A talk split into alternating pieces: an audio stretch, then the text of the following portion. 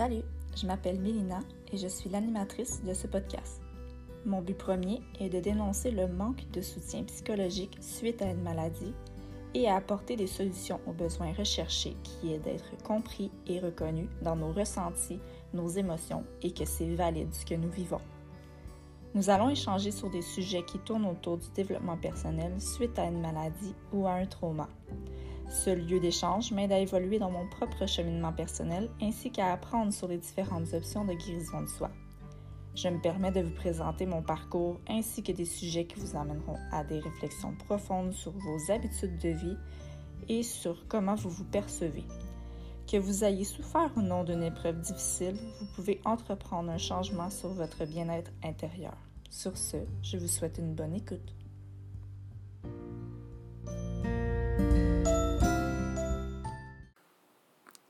Salut! Bienvenue sur mon podcast. Aujourd'hui, c'est un sujet spécial. Je vais faire un then and now.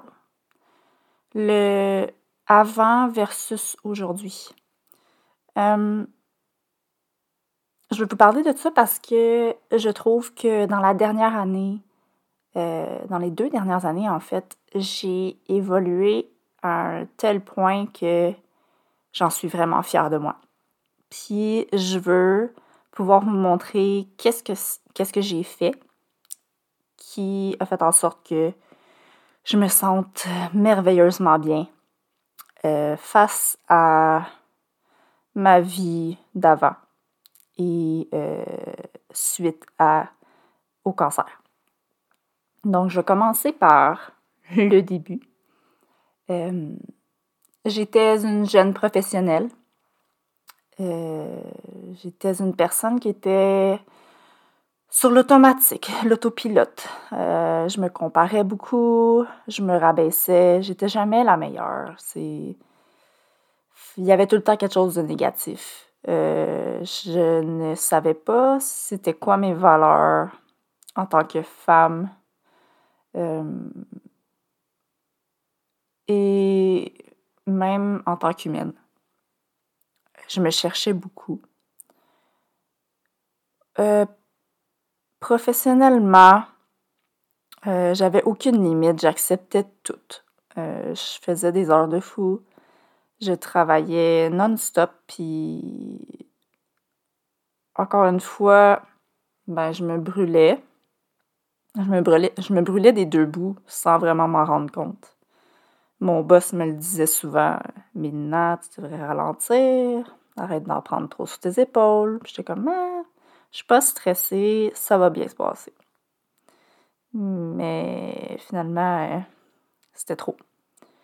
Euh, j'assumais pas mes choix. J'assumais pas mes valeurs, euh, mes goûts. J'assumais pas mes différences. Puis je suivais. Je me fondais dans la masse je trouve ça triste parce que ça faisait en sorte que ma personnalité, ben, elle était pas vraiment à la vue de personne. Puis j'ai décidé, euh, en fait, on a décidé, moi et mon conjoint, de devenir parents.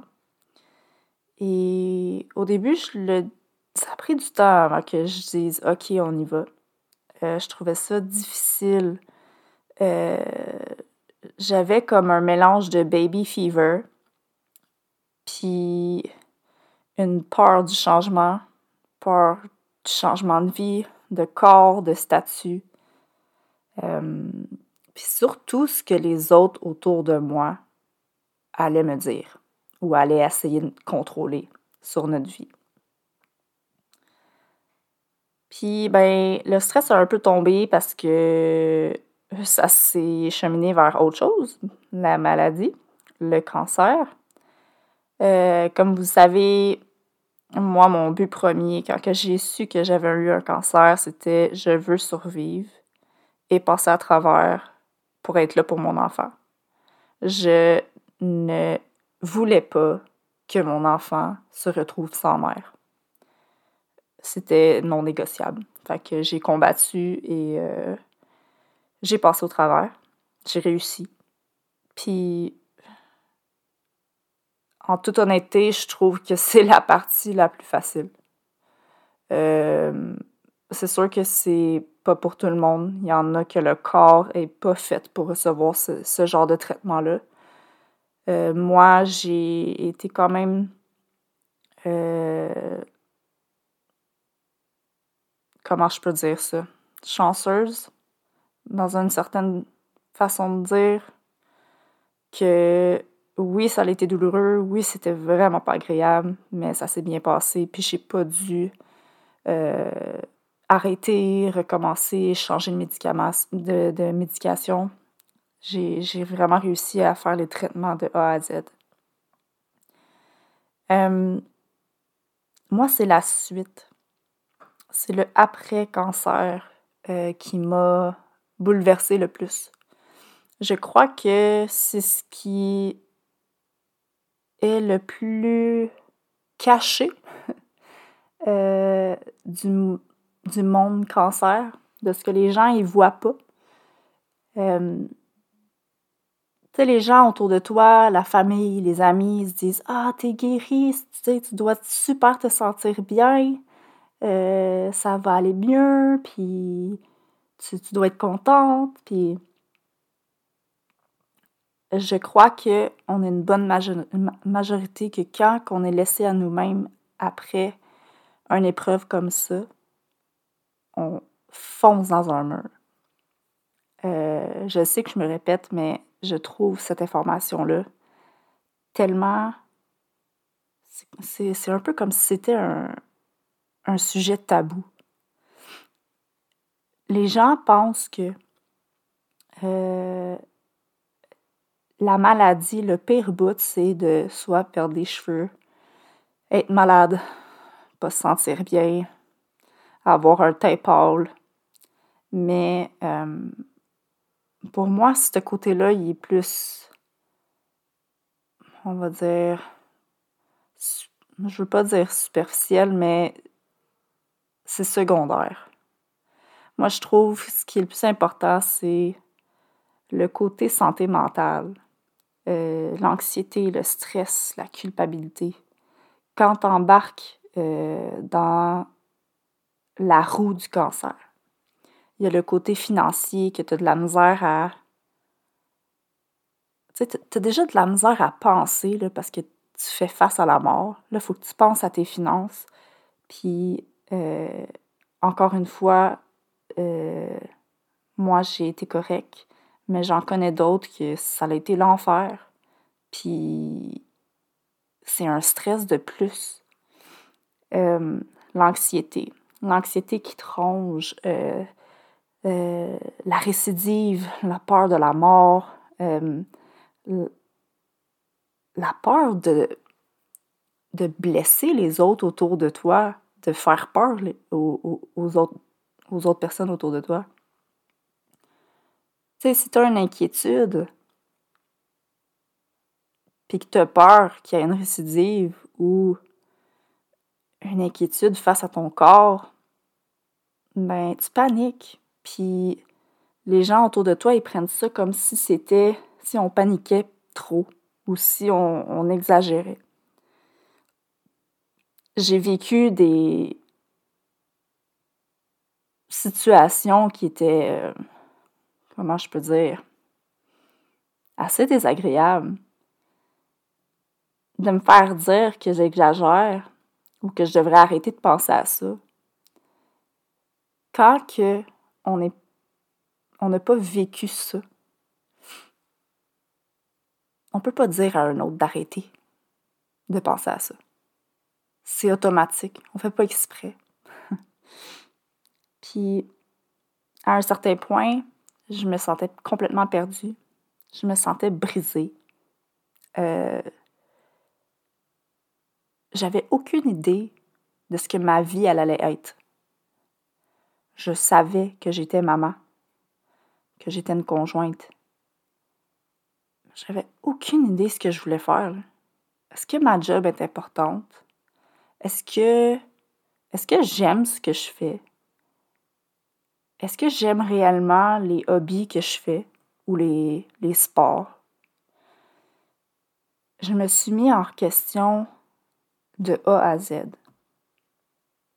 Dans mes amitiés, dans ma famille, dans mes amours, euh, dans mon rôle de mère, rôle de femme. Puis, j'ai littéralement demandé à quelqu'un si j'étais trop brisée pour revenir en arrière ou pour me, pour me sentir mieux, me sentir bien dans ma peau. Au moment où est-ce que les, les oncologues, ben, en fait, les, les médecins te disent OK, tout est parti, on te laisse à toi-même. Ils disent pas comme ça, là, mais t'es pas mal laissé à toi-même. Là, tu te regardes dans le miroir et t'es comme Hey, ils m'ont magané en Chris. Excusez mon, mon, langage, mais on va se le dire, on n'est pas très très belle à la fin. On, on ne se reconnaît pas. Euh, puis tu te dis, OK, qu'est-ce que je veux, moi? C'est quoi que. C'est quoi je veux? Excusez. Euh, je suis un peu émotive parce que cette étape de ma vie a été très difficile. Parce que je venais juste d'avoir un, un enfant. Il y avait quelques mois. On était en pleine pandémie. J'étais seule avec mon conjoint, mon enfant. Puis j'étais en arrêt de travail, de maladie. J'avais aucune idée de ce que je faisais. Déjà que quand t'es nouveau parent, t'es perdu, tu sais pas qu'est-ce que tu dois faire. Mais là, j'étais perdue dans tous les sens. Je me suis dit, ah, je vais recommencer à courir, j'aimais ça courir. Ben, ça a l'air qu'après un accouchement, mais on a des problèmes pelviens pour certaines personnes, puis j'en fais partie. Fait que ça m'a un peu. Euh,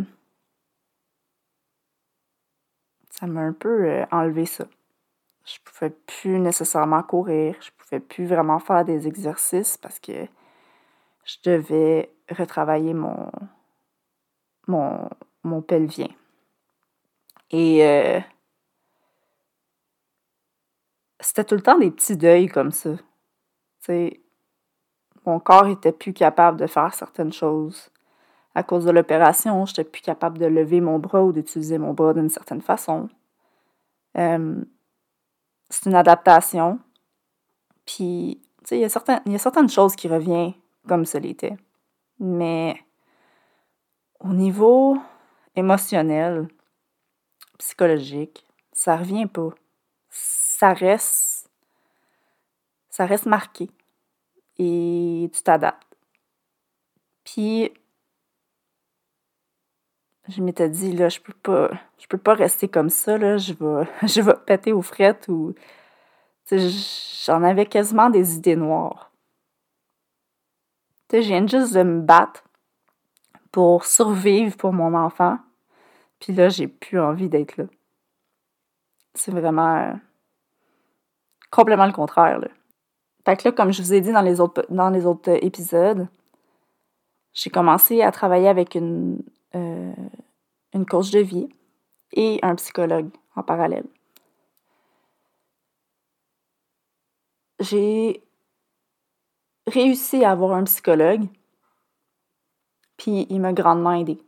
Euh, il a fait en sorte que je puisse visualiser mes crises d'anxiété, euh, les comprendre, de où qu'ils venaient et de où que mes émotions partaient aussi.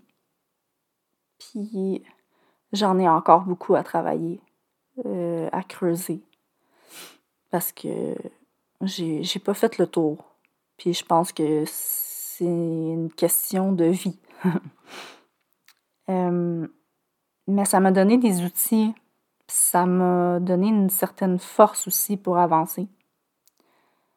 J'ai continué avec la cause de vie. Euh, j'ai appris à me connaître, j'ai appris à mettre mes limites, à mettre des mots sur ce que je ressentais. Tu sais, des choses que je faisais vraiment pas avant. Euh, avant, je faisais juste tasser ou me dire, ben, ça va passer. Puis maintenant, je visualise plus. Euh, je m'assois. Quand je sens que je me sens pas bien ou que, je me sens crispée, anxieuse, je me pose des questions, puis j'essaye de voir de où ça vient, ce sentiment-là, cette sensation-là. Puis j'ai appris à les accueillir, à les vivre, mes émotions. J'ai appris à me prioriser moi avant les autres. Puis, je crois que ça fait toute la différence. Parce que le fait de me prioriser, puis de mettre mon pied à terre, mettre mes limites, ça fait en sorte que je m'assume de plus en plus en tant que femme, en tant que mère. Et je m'en vais plus vers mes rêves que je ne savais pas que j'avais. Parce que j'y pensais pas. Moi, mon but était d'acheter une maison, avoir une famille. Mais je sais que un jour, J'aimerais ça vivre sur une terre avec ma famille, puis avoir des jardins, avoir une connaissance des herbes, des plantes, des fruits et légumes. Euh, c'est comme des petites passions qui me sortent ici et là. J'aimerais tellement ça. Juste revenir à l'essentiel, me nourrir, euh, me connecter à la nature, me connecter aux gens que j'aime. Puis pouvoir donner cette, cette chance-là aux autres aussi. De pouvoir leur montrer que c'est faisable, puis que oui, c'est difficile, oui, ça fait mal, mais que ça l'apporte tellement de bien de se questionner, puis tu sais, si, si on vit pas les émotions, puis si on les accueille pas, on fait juste empirer notre situation parce que ça va revenir. Quand tu les vis puis tu les accueilles, au moins c'est fait. Puis ça va passer. J'ai appris ça avec mes coachs. J'ai appris à partager cette connaissance-là avec d'autres femmes. De jour en jour, je trouve que je me dirige vers la femme que je veux être. Donc voilà, ça va te mettre fin à cet épisode. Dans le prochain, je vais vous expliquer qu'est-ce qui m'a mené à vouloir faire connaître ma voix, mon message et montrer à quel point que quand tu t'écoutes, puis quand que tu prends le temps de faire les choses que tu aimes vraiment, puis le temps de te connaître, de te redécouvrir, ça t'amène, ça te dirige vers tes rêves. Et ce sera tout dans le prochain épisode. Donc, je vous souhaite une belle journée. Bye bye.